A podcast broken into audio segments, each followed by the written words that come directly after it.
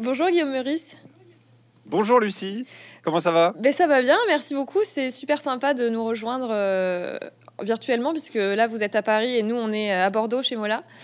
Euh, en attendant de pouvoir recevoir du public, eh bien, euh, on vous contacte à distance. En attendant le monde d'après, comme on dit. Oui, c'est ça, exactement. Alors, euh, pour, euh, pour ceux qui ne vous connaîtraient pas encore, euh, rappelons que vous avez de multiples casquettes. Vous êtes humoriste, vous êtes chroniqueur sur France Inter, vous êtes rockstar également, puisque vous avez... oui, on l'oublie trop souvent. Exactement, mais c'est pour ça, il faut le mentionner. Vous avez un, groupe d'Europe qui s'appelle The Disruptives et qui attend de reprendre la scène. Et depuis 2018, je crois, vous avez ajouté une autre casquette puisque vous avez publié votre premier roman, récit, euh, qui s'appelait Cosmé et qui traitait de, de, votre ami du même nom et de sa passion, de son obsession aussi autour du poème de Rimbaud qui s'appelait Voyelle. Et donc c'est à cette partie-là, entre autres choses, euh, à ce côté-là qu'on va s'intéresser aujourd'hui, puisque vous publiez aujourd'hui votre deuxième roman. Alors, rien à voir, c'est un roman historique. Qui s'appelle Le roi n'avait pas ri, qui est publié chez Lattès. Euh, L'histoire se passe à, la fin du 15e, au début du 16e, et il va mettre en scène un personnage qui s'appelle Triboulet, qui est un personnage qui n'est pas fictif, qui a vraiment existé, et qui était le fou du roi à la cour, de Louis XII d'abord, et de François Ier ensuite. Alors avant de parler d'autre chose, est-ce que euh, pour les lecteurs qui ne sont pas du tout familiers avec Triboulet, vous pourriez éventuellement nous parler de ce personnage, déjà nous dire qui était Nicolas Ferial de son vrai nom, euh, d'où est-ce qu'il vient et euh, d'où vient son pseudonyme célèbre alors c'est très très flou parce que c'est il y, a très peu d'archives en fait. Il reste très peu de choses de, en général des bouffons de cours et voilà et des fous et de celui-là en particulier. Il y a beaucoup d'anecdotes dont on ne sait pas si elles sont authentiques ou pas. Donc c'est donc c'est assez flou. Alors j'ai rencontré pas mal d'historiens, d'universitaires qui m'ont dit en tant que romancier, ça va te laisser la place pour justement combler nous ce qu'on peut pas faire les voilà les failles de l'histoire et les voilà les, oublis ou en tout cas les non-dits quoi. Euh, donc on sait qu'il a existé, ça c'est sûr et certain, puisqu'il y a un livre de contes qui nous reste beaucoup de cette époque-là. C'est des livres de contes, donc on sait que son frère était embauché aux cuisines du château et c'est marqué frère de Triboulet. Donc voilà, on sait, on sait même pas s'il n'y en a pas eu plusieurs. Euh, il y a un historien qui m'a dit que possiblement Triboulet c'est un nom générique et qu'à l'époque on appelait les bouffons Triboulet. Bref, tout ça, moi j'en ai, de toute façon, voilà, j'en ai fait euh, un personnage il y a une espèce de, consensus quand même pour dire qu'il y a eu un fou qui a fait la continuité entre Louis XII et François Ier et qui s'appelait Triboulet. Et celui-là m'a intéressé parce que avant, les fous étaient, comme leur nom l'indique, d'authentiques, on dirait aujourd'hui, euh, handicapés mentaux. On mettait euh, pour le plaisir du roi, euh, pour son divertissement avec les animaux de la ménagerie, enfin quelque chose d'assez sordide. Aujourd'hui, on le jugerait quand même de cette manière-là. Et vers la fin de toute cette euh, histoire et toute cette tradition de, bouffons de cour, ils sont devenus jusqu'à l'Angélie pour Louis XIV quasiment des conseillers en fait, quasiment des gens qui, étaient là pour le coup, qui avaient toute leur santé mentale et qui, euh, qui étaient proches du roi. Et il me semble que Triboulet a été un peu euh, la charnière entre ces deux aspects, quoi. C'est-à-dire qu'il a été assez malin, justement assez intelligent pour se faire passer pour un fou, pour intégrer la cour du roi et après, petit à petit, se faire sa place euh, euh, parmi les, plus proches. Donc ça, c'est ça qui m'a intéressé dans ce personnage-là précis. Et à ce moment-là de l'histoire, qui est en plus la Renaissance, donc qui est un moment particulier de l'histoire de France très très très très chargé symboliquement parce qu'on a tous l'image de François Ier, de sa superbe, etc. les arts qui arrivent, la littérature, etc., etc. C'est en, m'y intéressant, c'est un poil plus complexe que ça, et même, beaucoup plus intéressant que ça. Mais il y, avait ça aussi, il y avait ce fond historique qui, me plaisait. Donc je me suis dit que Triboulet, c'était vraiment le bon personnage et la bonne époque. Quoi. Euh, parce que c'est justement c'est ce que, enfin, ce que vous disiez par rapport au, personnage du fou, c'est ce que je voulais vous poser comme question parce qu'il y a quand même quelque chose dans le livre euh, et c'est dit dès le début que le personnage de fou de cour a une utilité vraiment euh, fonctionnelle au roi parce qu'il agit comme miroir. Oui, c'est ça. Il avait, il, a une utilité, mais alors ça, c'est la deuxième chose qui m'a intéressé dans l'écriture du livre, c'est que c'est une utilité qu'on retrouve aujourd'hui, parce que les structures du pouvoir n'ont pas tellement changé. Elles sont toujours très verticales, même si avant, évidemment, c'était des rois. Aujourd'hui, euh, c'est des, rois démocratiques, on va dire. Euh, donc les structures n'ont pas changé. Donc il y a toujours ces personnages qui sont autour du pouvoir qui ont la possibilité de dire la vérité au pouvoir, avec toujours certaines limites, évidemment, dans un certain contexte, et surtout autorisé par le pouvoir pour le faire. Et c'est fou, ces bouffons avaient, avaient euh, cette euh, fonction-là, en fait. C'était les seuls qui, à la cour du roi, pouvaient dire au roi, euh, là tu déconnes, se, se foutre de sa gueule. Enfin, ils étaient complètement libres de leurs propos la limite qu'ils avaient, en tout cas à l'époque de, à cette époque là où j'ai écrit le livre, à l'époque de la Renaissance, c'était de pas dire du mal des, femmes du roi. Je mets des guillemets à des femmes, donc évidemment la, reine, euh, la favorite, les maîtresses, etc. Donc ça, c'était sa limite. Donc ça, ça, devait aussi les amuser de jouer avec ces limites là, bien sûr. Mais euh, la fonction qu'ils avaient, donc, c'était de dire la vérité euh, au, au roi, et ça permettait aussi au roi, comme il se foutait de la gueule de toute la cour euh, des conseillers, des euh, ministres, des cardinaux, des maréchaux, tout ça. Euh, ça permettait au roi aussi de, pouvoir les garder à distance et que, chacun restait à sa place, quoi. Donc il y avait, cette ambiguïté-là, en fait, qu'on quasiment on retrouve aujourd'hui dans cette structure-là. Moi, je m'y retrouve en tant qu'humoriste parce que c'est vrai que même quand moi je vais taquiner des députés à l'Assemblée ou que je fais des chroniques avec Charline dans la matinale devant un ministre, quoi on a cette fonction un peu de dire euh, notre vérité, en tout cas, de pouvoir les taquiner, de pouvoir les, user de satire, quoi. Mais on reste intégré quand même à la structure qui est euh, un média national, en l'occurrence France Inter. Euh, et puis, et puis le ministre, il va pas démissionner juste après en disant oh là là, ces humoristes ont trop raison, je fais de la merde, je m'en vais quoi.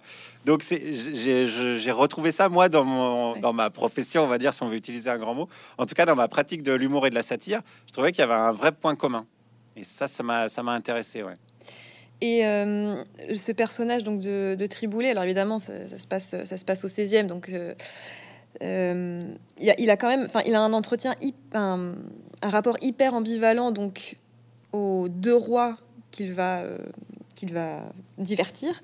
Euh, et en fait, c'est c'est hyper particulier parce que il est toujours sur la sellette, parce que euh, il sait pertinemment que euh, qu'en fait, il leur doit tout, mais et, y compris y compris la vie, quoi.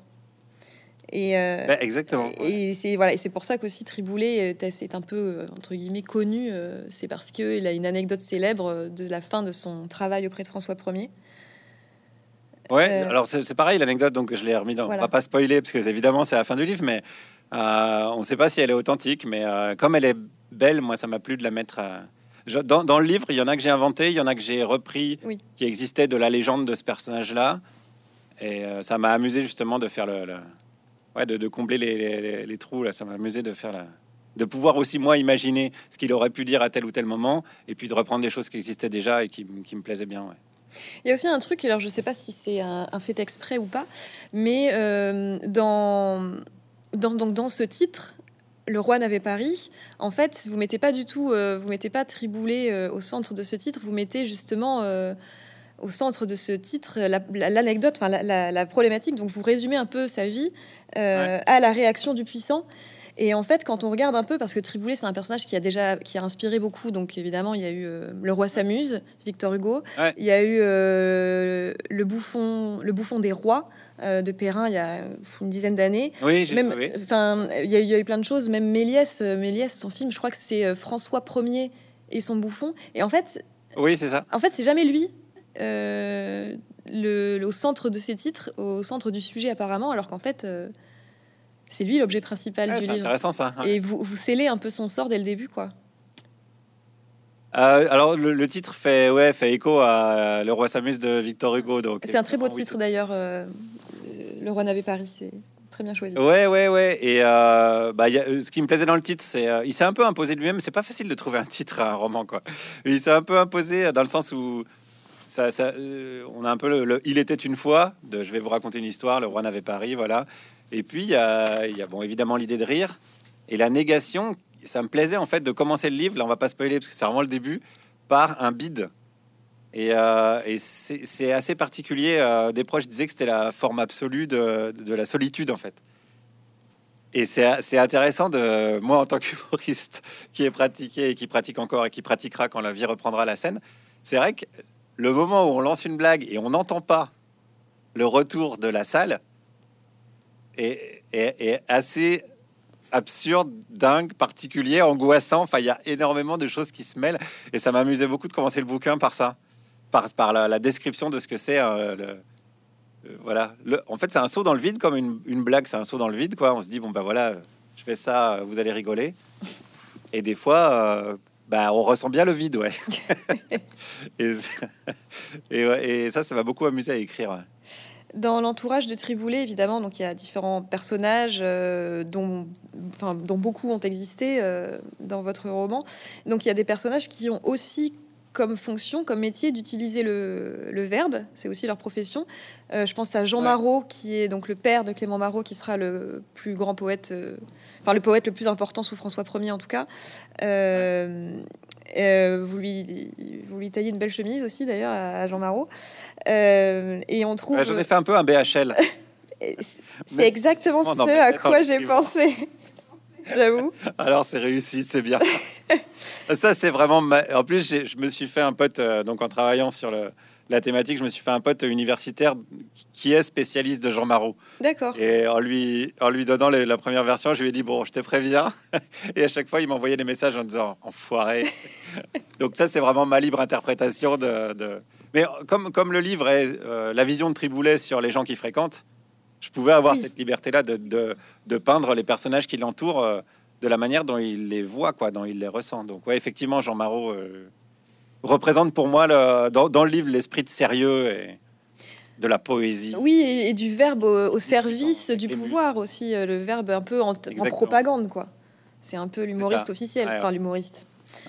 Il est le, poète, hein, officiel, vraiment... Ouais, ouais, c'est vrai, poète officiel, quoi. Classe.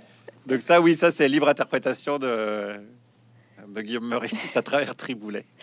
Et y a Mais même François Ier, hein, François Ier. Euh, alors pareil, j'ai discuté pas mal avec un historien qui s'appelle Cédric Michon. Euh, euh, pas pour qu'il me valide en fait ma version de François Ier, mais il m'a dit oui, non, c'est plausible en fait. Tout, ça, tout ça est plausible, mais évidemment, c'est dans le livre, il passe pas vraiment pour la, fine fleur de la de, l'élégance française, quoi, comme on le dépeint régulièrement dans diverses euh, biographies ou même dans les portraits, etc. Quoi. Mais, euh, mais quand je me suis penché sur l'histoire, que j'ai lu pas mal dessus et que j'ai vu les anecdotes, euh, enfin quand même, ouais, il, veut se battre à main nue contre un sanglier à un moment donné. Donc qu'est-ce que qu'est-ce que tu veux que je fasse de ça? On est loin du voilà du, du mec qui a créé la, langue française, etc. Tu vois. Oui, vous vous moquez des puissants. C'était marrant de découvrir ça. Moi, je suis une bille en histoire à la base. Et du coup, je me suis, euh, voilà, comme tous les autodidactes, euh, j'avais ce complexe-là de me dire bon, il faut hyper bien que je me renseigne, il faut que le contexte historique soit béton. C'est pour ça que j'ai vu pas mal de gens et, et j'ai pas mal échangé. Et c'était ça, c'était vraiment enrichissant aussi, quoi. Mais je voulais que oui, le cadre soit solide pour qu'après je puisse faire évoluer euh, mon triboulet comme je voulais, de la manière dont je voulais, quoi. Et Je sais plus quelle était la question d'ailleurs. Non, mais c'est C'était ma réponse, madame. Il n'y a pas de problème. je prends.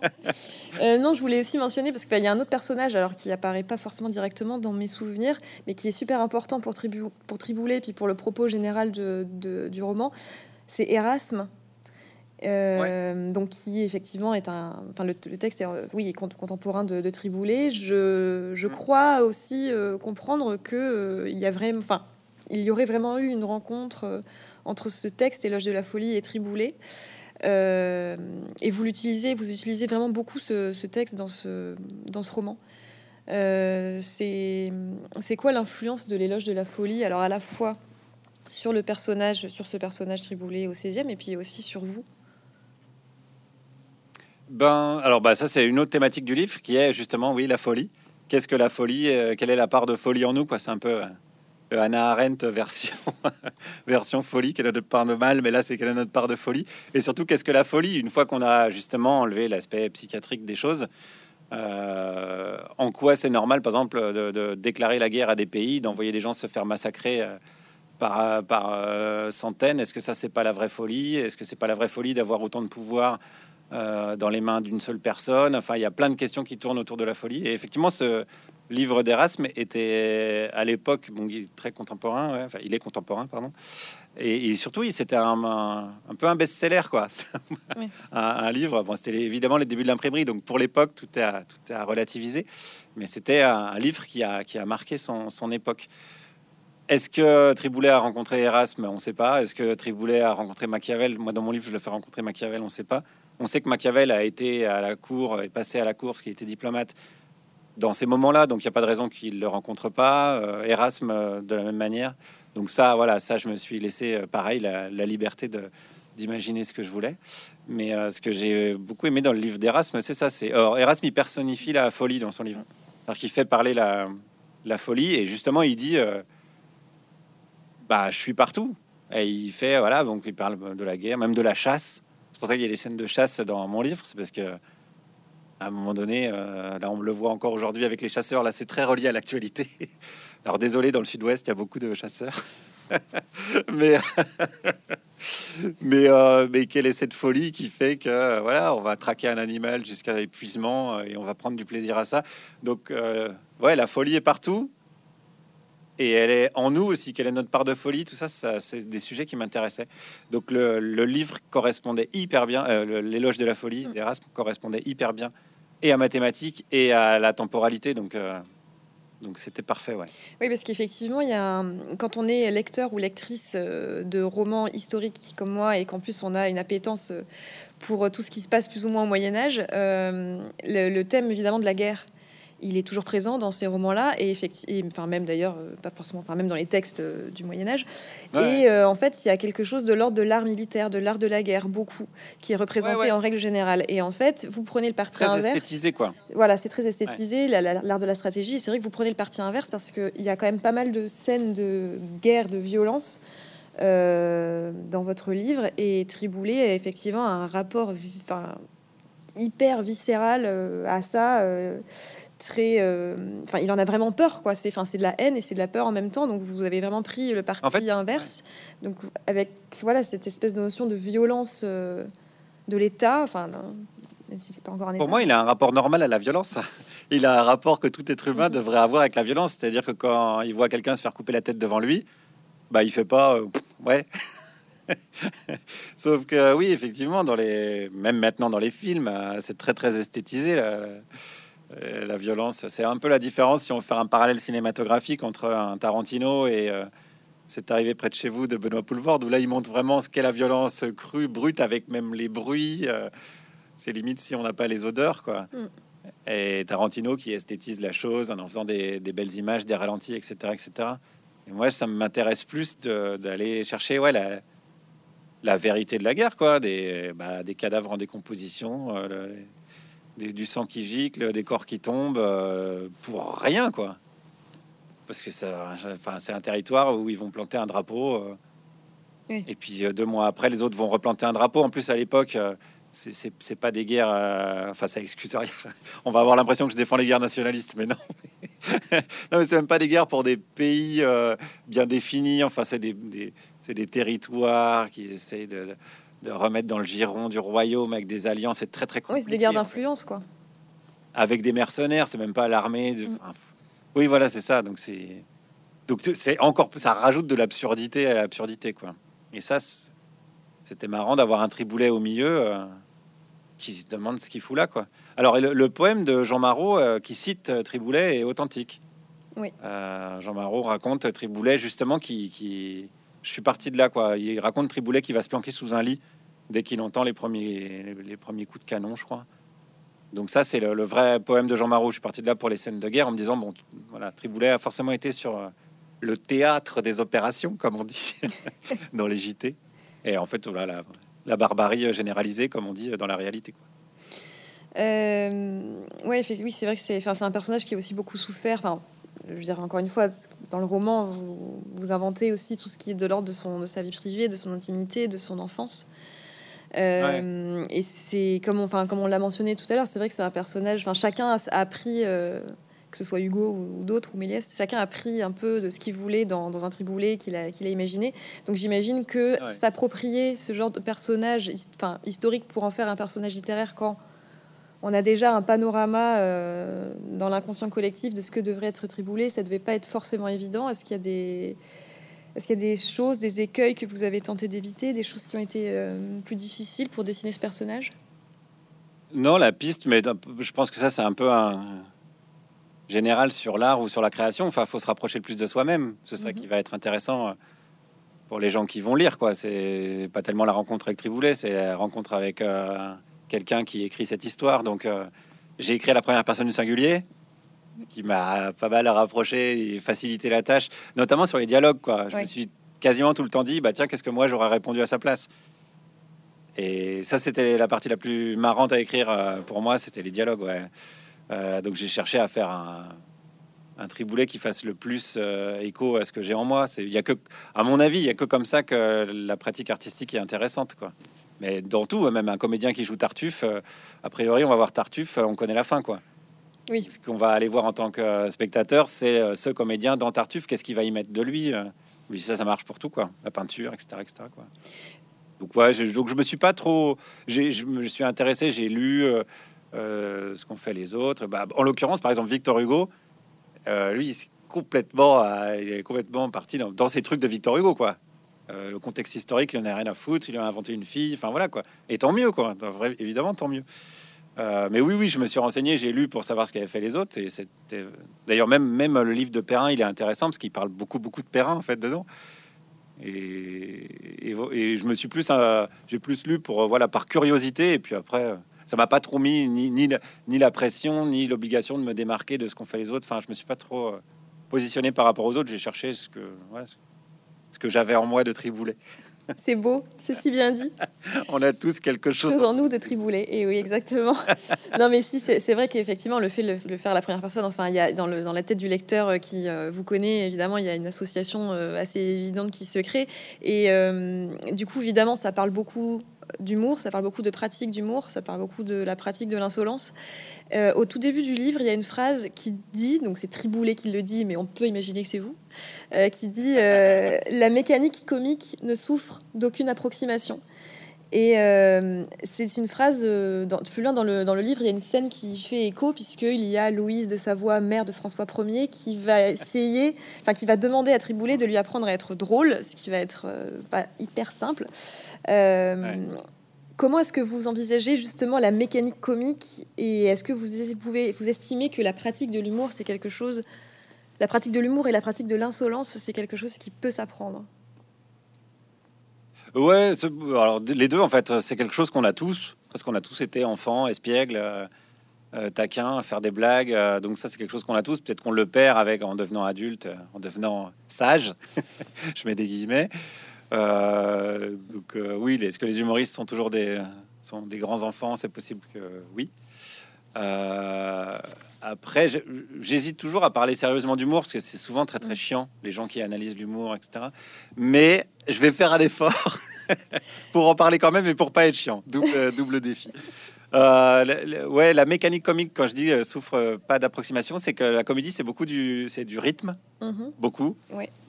Euh, et, euh, et quand on bafouille, tout, tout bêtement, hein, quand on bafouille au milieu d'une blague, c'est foutu, même si la blague est excellente. Donc c'est un truc qu'on a, c'est de l'humain. Je sais pas quoi c'est du ça, je l'ai pas analysé, mais c'est vérifiable partout. J'ai une super blague. Euh, attends, je sais plus le début. Ou tu vois, toutes les hésitations, tout ça c'est foutu quoi. C'est vraiment faut que ce soit clac, clac, clac quoi. Et ça c'est pour Triboulet, il y a les deux, quoi. Il y a à la fois quelque chose qu'il a en lui, parce qu'il se découvre au début du livre ce, pouvoir, on va dire, quoi, qu'il a de mettre les rayures de son côté et de se réapproprier une situation euh, dans laquelle il subit, euh, et, une sorte d'apprentissage où il, tâtonne, quoi. Il se dit, tiens, ça, ça fait marrer. Bon, ben, je vais pousser un petit peu plus loin, jusqu'à la limite, justement, quoi. Euh, donc là, on rejoint euh, la question de l'insolence. Donc c'est à chaque fois un test. C'est pour ça que je disais tout à l'heure, c'est un saut dans le vide. C'est à chaque fois, euh, bon, bah, voyons voir ce que ça donne, quoi. C'est ça qui, qui, donne le côté un peu excitant. Mais il n'y a pas vraiment, effectivement, il n'y a pas, il a pas d'école. Même moi, quand je vois les écoles de one man show, des choses comme ça, non. Enfin, l'humour, c'est un ingrédient de la, du théâtre, quoi. Donc, apprenons le théâtre et puis après, mettons de l'humour partout si on a envie. Mais mais je crois pas que ça s'apprend vraiment. C'est pour ça que quand euh, il y a cette fameuse leçon avec Louise de Savoie, et qu'il essaye de lui apprendre, déjà, il n'est pas convaincu que ça s'apprend. Et il lui apprend en théorie, le, truc de base, c'est que l'humour, c'est à la fois très universel et à, la fois très culturel. C'est-à-dire, si on fait une blague euh, sur Jean Castex euh, chez les papous, euh, peu de chances qu'on rencontre un grand succès. Sauf si les papous sont branchés sur BFM TV et qu'ils attendent les conférences de presse mais il y a peu de chance. En revanche, euh, si euh, on se tape le pied et qu'on se casse la gueule, ça va faire marrer tout le monde. Donc ça, c'est euh, il y a des choses universelles et il y a des choses très très culturelles. Mais ça, une fois qu'on le sait en théorie, on fait hmm, ça apprend pas à écrire des blagues ni à ni, ni, ni, à pratiquer quoi. Et la deuxième chose, c'est l'envie. Ça, c'est une scène que j'aime bien dans l'aile ou la cuisse de avec Coluche et de Funès donc c'est voilà, euh, Coluche il est clown et, De Funès le, le track, il veut pas ce soit clown, etc., etc. Et il le surprend en train de pratiquer. Donc je suis plus, il balance, c'est de la mousse à raser, je crois, sur un mec, et lui balance un seau d'eau pour le rincer, tout le monde rigole quoi. Et le père donc euh, de Funès qui joue le père de Coluche est dans dans l'assistance et lui dit ah c'est ça ton métier, mais tout le monde c'est de la merde, tout le monde peut le faire quoi. Et il dit moi aussi je peux le faire. Et donc de Funès très sérieux et tout, met de la à raser, balance le seau et personne ne rit. Et il dit, mais pourquoi moi ça marche pas, quoi? Et Coluche, il dit, mais parce que tu n'avais pas envie. Oui. Et, et, l'envie de faire rire, c'est la, la, clé du truc, quoi. Donc c'est pas mécanique. Oui, il y, a une mécanique, mais c'est pas que de la mécanique. Quoi. Oh, je sais pas si j'ai réussi mon défi d'en parler euh, sérieusement sans être chiant. Non, non, c'était très bien. En clair. Absolument, c'était argumenté. Il y avait un exemple, des images. Je pense que tout le monde a compris. Bravo, le test est passé. Euh, tu sais, j'ai toujours la crâne du mec qui Oui, et eh bien l'humour, c'est l'irruption de, la surprise dans le réel. T'aurais dire euh, Lilou une blague carambar, en fait, plutôt. mais bon. Non, non, mais c'était, c'était tout à fait. Il n'y a pas de problème, on a tout, tout compris, c'était très réussi. Ça n'était pas chiant, donc euh, félicitations. par contre, par contre, je sais pas pourquoi dis par contre, mais moi je me posais une question aussi sur la, place de l'humour dans, euh, alors évidemment, enfin dans le cercle médiatique, puisque c'est qui, enfin voilà, qui agit comme euh, comme contre-pouvoir. En fait, c'est assez dingue, je trouve, les, dix dernières années, enfin, de voir que chaque euh, vous avez un humoriste, par parti politique ou par, veine de pensée, ou un humoriste par radio, ou un humoriste par ouais, par, par média. Et en fait, euh, est-ce que euh, au bout d'un moment, cette pratique-là, elle perd pas un peu de son intérêt pour ceux qui la pratiquent, justement, parce que. Ah bah j'aurais dit pour ceux qui regardent surtout, que pour ceux qui la pratiquent non, parce que c'est ouais, un kiff de faire des blagues. Mais ceux qui regardent, qui regardent, c'est souvent ce qu'on entend. Il y a des humoristes partout, des chroniqueurs partout, mais s'il y en a, c'est qu'il y a une demande. Là, on est un peu sur l'ordre du, marché, quoi. Enfin, euh, ce qui, ce qui, m'a plu dans le livre aussi d'interroger, c'est la. Là, on est un peu sur du guide de bord et la société du spectacle. C'est mhm. ce, cette position-là à l'intérieur d'un bah, d'un média national, donc on va dire d'un cercle de pouvoir. Le média, on dit que c'est le quatrième pouvoir, quoi. Permet au pouvoir de se maintenir, paradoxalement en intégrant sa propre critique. Donc, euh, est la question, en fait, je reformule cette question. Est-ce qu'on est les idiots utiles du pouvoir? Et peut-être que oui, en mais peut-être que non. Et moi, je mise, enfin, ça m'arrange évidemment de miser sur le peut-être que non et de continuer à, le faire. Mais oui, on est à la fois parfois une soupape. Euh, il y a des gens quand on fait une chronique qui nous disent euh, merci, au moins c'est ce que mm. j'avais sur le cœur et vous avez pu l'exprimer devant tel ministre ou j'en sais rien ou dans une à l'Assemblée, enfin voilà, quoi, devant la, représentation du pouvoir en tout cas. Euh, donc euh, on est à, la fois ce qui permet au pouvoir de se maintenir et ce qui permet à la société parfois d'exprimer des choses qu'elle a envie de dire. C'est un, un, moi ça m'intéresse beaucoup hein, dans la pratique quotidienne. Je me pose pas la question en écrivant des blagues, quoi. Mais ça m'intéresse quand même de, Et là, comme j'avais plus le temps dans le cadre d'un roman, ça permet de se poser et de réfléchir à ces questions-là. ça, ça, me plaisait d'interroger ça. Il y a une espèce d'énorme zone grise où il n'y a pas de de, de, phrase définitive. Quoi. Notre position, elle n'est pas. C'est pas, c'est pas un, rouage précis de la machine. C'est ouais, c'est là quoi. Ouais, c'est. Il y, a une problématique en tout cas de, ça qui, est intéressante à interroger, je trouve. Et euh, dans mon livre, il y a pas mal de questions. Triboulet pose pas mal de questions. Euh, c'est les miennes. et j'ai pas toutes les réponses, mais ça me plaisait de partager les questions aux lecteurs et lectrices, quoi. Me dire, euh, voilà, démerdez-vous avec ça. Oui, non, mais effectivement, c'est vrai, il y a, effectivement, il y a, il y a plusieurs questions euh, qui, euh, qui apparaissent. et voilà aussi, enfin, toujours autour de cette notion de, de l'humour et puis de, du côté un peu officiel il y a la notion des contours officiels de l'humour et de réussir à s'en débarrasser avec la question autour de l'effronterie, euh, l'effronterie réglementée, euh, qui est franchement aussi une question aujourd'hui euh, qui est très importante sur est-ce que ça reste de l'humour, est-ce que ça reste de l'audace, est-ce que est-ce quoi ça sert une insolence qui aurait qui aurait des barrières quoi? C'est une des questions. quelles sont les barrières, ouais, ouais, ouais carrément. Eh ben voilà, voilà, on se pose des questions. Hein. Rien. Non, non, mais très bien. non, mais je pense que ce qui, ce qui, ce qui enfin, ce qu'on peut rejoindre à ça, c'est l'éternelle question autour de, autour de la blague de trop, euh, alors qui euh, va coûter. Euh, la question de la limite est intéressante, ouais. Parce qu'effectivement. Là, aujourd'hui, les limites que, que, nous, on a, j'ai l'impression que c'est. Bah, les, limites qu'on nous impose, en tout cas, sont, mhm. moi, celles que je m'impose sont celles de la loi, à savoir la diffamation, l'injure publique, ces choses-là. Et, je, je, trouve la loi pas mal foutue, quoi. Oui. Donc ça, ça me va. Dans, dans, un média public, ça me va. Et dans les médias privés, les humoristes, les chroniqueurs ont, surtout la limite du, du, marché. Là, on va vraiment devenir de gauche, mais c'est la, vérité. Quand on voit par exemple un humoriste s'est fait virer parce qu'il a imité Pascal Pro, euh, euh, voilà, dès dès qu'on déplaît à l'actionnaire principal, euh, donc en l'occurrence c'était Bolloré qui s'est énervé et qui l'a viré, ou à un annonceur, quoi. Si on fait des blagues, moi il y a des blagues ou des, des, chroniques entières que je fais, je sais pas sur Total par exemple. si l'annonceur principal de la chaîne c'est Total et qui retire sa campagne de pub, voilà, c'est les limites, à mon avis, que rencontrent les, mes, mes collègues mhm. et néanmoins amis euh, sur les chaînes euh, privées. C'est pour l'instant, je pense, le plus grand danger qui nous guette, c'est ça, parce que chaque, chaque époque véhicule ses, et ses tabous et ses totems, comme dirait l'autre, et aussi surtout ses, ses, rapports de force, quoi. Et là, la, force la plus puissante, c'est même plus tellement la politique. Maintenant, on peut brocarder les politiques euh, sans problème, mais c'est plutôt le marché. Et le deuxième aspect des limites, c'est surtout les limites que se mettent les gens qui reçoivent la blague, ou autre hein, d'ailleurs, ou la chronique, même si c'est pas forcément une blague. C'est-à-dire qu'on a tous des, nous des, des, limites dans nos têtes. Pour prendre l'exemple le plus connu, qui est l'exemple de la religion, si on fait une blague sur euh, telle religion, forcément le croyant, ça va heurter sa limite. Et ben non, là, là, j'aime bien ce que tu fais d'habitude. Moi, je reçois plein de messages comme ça, euh, mais sur tous les thèmes, hein, pas forcément la religion. Ah, d'habitude, tu me fais marrer, mais là, je suis pas d'accord.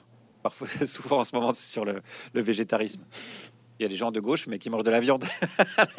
du coup, je les fais marrer quand, quand, je fais des blagues sur Darmanin. Mais quand je fais des blagues sur les mangeurs de viande, bah non, là, je trouve que t'as pas été marrant. Bon, ben oui, bah on va heurter. Et ça, en tant que humoriste, et en tout cas tributaire de la liberté d'expression à la française, moi, je peux pas en tenir compte de ça parce que chacun a ses limites. Donc si, si je me dis bah tiens, je vais m'adresser à un million de personnes, je vais pas m'adresser à un million de limites quoi. Ça a pas ça a pas de sens.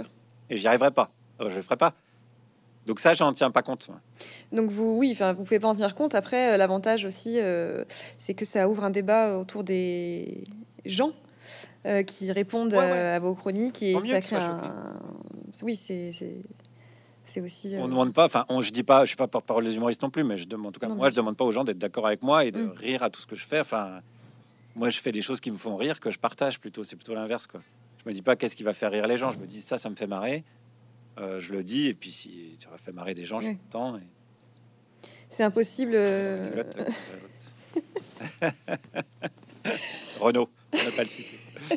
oui, c'est en fait c'est le c'est absolument impossible euh, d'avoir un, un humour euh, apolitique comme certains euh, pourraient euh, éventuellement le vouloir, quoi, dans un certain sens. Ouais, moi je crois pas trop à l'aspect apolitique de toute façon.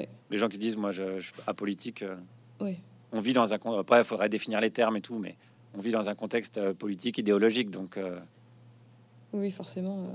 De, toute façon, prendre la parole en public, c'est déjà un acte politique pour moi. Ou écrire un livre, c'est un acte politique. Pas au sens, on va critiquer Jean Castex justement, mais au sens voilà mon avis, voilà ma position, mon point de vue dans le monde, quoi. Et c'est bien, c'est important. Après la politique, il y a des humoristes qui qui essayent, enfin qui essayent et puis qui réussissent vachement. si on pense à Zelensky. Et inversement. Et Zelensky, Zelensky. Oui, oui, oui, oui. Ou, enfin, après, où il y a un peu plus BP Grillo, même s'il est plus directeur de ce mouvement, mais, mais du coup, il y en a qui, qui s'y risquent aussi. À juste titre ou pas, selon vous? Bah, Chacun fait ce qu'il veut, hein. chacun, chacun, chacun est libre. Hein. Ah, c'est la phrase de Coluche, quoi. Comme les politiques nous font rire, euh, on va faire de la politique, quoi. Euh, ouais, ouais, la politique appartient à tout le monde. Moi, ça c'est pas des trucs qui me choquent, quoi, qu'un humoriste euh, ait envie de, après avoir critiqué un système, et envie de, de, mettre les mains dans le cambouis pour le changer concrètement. J'ai plutôt de la sympathie pour cet élan-là, ouais c'est pas quelque chose qui me choque, mais de même que j'en sais rien, un boulanger ou. Euh, du coup, vous vous présentez en 2022 alors? Doit s'intéresser à la chose publique. Quelqu'un qui s'intéresse à la chose publique, c'est quelqu'un qui s'intéresse à, à, ses semblables. Pour moi, c'est plutôt un élan, euh, plutôt de la sympathie pour ça, quelles que soient ses idées. Quoi. Du coup, vous, posez, vous, vous pourrez vous présenter au présidentiel. je savais qu'il y avait une question comme ça derrière. Ah bah oui. Là, j'annonce ma candidature maintenant. C'est maintenant, mes chers compatriotes. non. Ah non, non, mais je fais. non, non, mais je plaisante. Non, on ne sait pas. En vrai, on ne sait pas. Je peux pas dire non. Je peux pas dire oui, évidemment, mais je peux pas dire non. Je sais pas. Parce que moi, si on m'avait dit à 10 ans, euh, euh, j'écrirai un livre chez la Thèse, euh, j'aurais certainement dit, oh, je crois pas, mais non. Alors qu'en fait, oui. Donc. Faisons confiance à la vie. C'est beau. Euh, je voulais... On va pas mettre ça en catchline, tu sais. Mais si. Guillaume Meurice, l'interview au livre Ebola. Faisons confiance à la vie. Trop tard. Son livre de développement personnel. L'enfer. Euh, juste par rapport, parce que du coup vous mentionnez le, bah oui effectivement sortir un livre, un roman chez la thèse. Euh, dans la technique d'écriture, forcément, c'est hyper différent que de faire du spectacle sur scène, que de faire du, ou de l'écriture de, chronique, ou même, par rapport à, à Cosmé, qui était un récit euh, qui engageait pas du tout les mêmes ressorts, les mêmes ressorts chez vous. C'est quoi la difficulté principale quand vous avez écrit ce roman, Le Roi n'avait Paris, par rapport justement à la, à la technique d'écriture? Est-ce que est-ce qu'on vous a aidé par rapport à ça ou Non, parce que moi je suis assez solitaire dans le travail, donc. Enfin, on m'a aidé après dans, dans la relecture. Clara Dupont-Mono, notamment, euh, m'a aidé, évidemment. L'équipe de la thèse aussi. Dans la... Oui, oui, on a fait quelques modifs et tout, mais dans, le, dans le travail d'accouchement, de, on va dire. Euh, quelle difficulté j'ai rencontré Ben, c'est la, vision globale était, comme j'ai l'habitude d'écrire des choses euh, plutôt courtes, à savoir des chroniques de 4 minutes 30. là, on était sur un plus gros chantier, donc donc il y a la, vision globale était plus, plus difficile à, appréhender, mais après je crois, je sais pas, faut se faire confiance, faut commencer à écrire. Et puis la, chance que j'ai d'écrire beaucoup tous les jours, c'est que je jette aussi mm. beaucoup et que j'ai moins de, j'ai pas fétichiste de ce que j'écris quoi. Je me dis pas ah ça, euh, faut absolument, j'ai aucun problème à virer un paragraphe, mais c'est beaucoup lié au fait que de toute façon j'en écrirai un autre demain, donc. Euh, pas, je suis pas accroché à des, choses. Donc il y a, ouais, j'ai eu un côté où j'écris une V1, quoi, brute, sans me poser de questions. Et après, une fois que j'ai cette matière-là, euh, je, la taille, j'enlève des trucs, j'en rajoute. Comme je continuais à lire en plus pendant cette période où j'écrivais, il y avait des choses que je lisais, que je nourrissais, que je mettais là. Moi, j'écris par un peu par couche. Ouais. J'écris pas au fil de la plume, c'est-à-dire j'écris euh, voilà comme un sculpteur prendra un gros truc, je dégrossis et puis après j'affine, j'affine, j'affine jusqu'à ce que j'en ai marre. Et là, euh, la dernière relecture que j'ai fait, je dis, c'est bon, vite à vie de Triboulet, là. Fous le camp, Pars de la maison, quand j'ai mis un coup de pied au cul, et voilà, quoi. Et ça me plaît parce que je me dis, voilà, là, j'ai fait, euh, je travaille jusqu'à en avoir marre euh, de, de, relire et de, voilà. Oui, puis finalement, il y a un truc qui est fascinant là-dedans qui m'intéresse, mais c'est un peu hors sujet, mais dans la, dans la création, c'est à quel moment une œuvre est terminée? Et ça m'intéresse beaucoup en peinture. À quel moment De Vinci regarde son tableau, il fait c'est bon. À quel moment il est sûr que s'il rajoute pas un truc, c'est pas mieux? Et ça, c'est marrant, le moment où tu, tu vois, tu, tu dis, bon, allez, c'est bon. Et moi, je, c'est pour ça que je le fais jusqu'à en avoir marre. Une fois que j'en ai marre, je sais que j'aurais pas de regret dans dix ans mhm. de me dire, ah, ben j'aurais travaillé une heure de plus, ça aurait été mieux. Non. c'est bon. Oui, puis au bout d'un moment, au bout d'un moment, le, livre, il appartient à ses lecteurs aussi. Il faut, voilà, il faut qu'ils puissent en faire ce qu'ils veulent, quoi. Exactement. Mais bien, en tout cas, la difficulté, oui, c'était la, c'était la, la, la, vision globale, la longueur. Quoi. Eh bien, merci beaucoup. Ça m'a plus amusé d'écrire euh, celui-là que Cosme, mais parce que Cosme, c'est un copain à moi. et donc, j'avais. bah oui, c'est pour ça que je disais. loyauté, mais que j'avais envie de, resituer euh, son histoire, qu'il soit aussi content, lui, de, lire, de lire ça. Alors que là, bon, a priori, la famille de Triboulet va pas. Peut-être peut un Jean-Marc Triboulet euh, dans l'Ariège qui va me dire non Méfiez-vous. Et ça devrait se régler assez rapidement.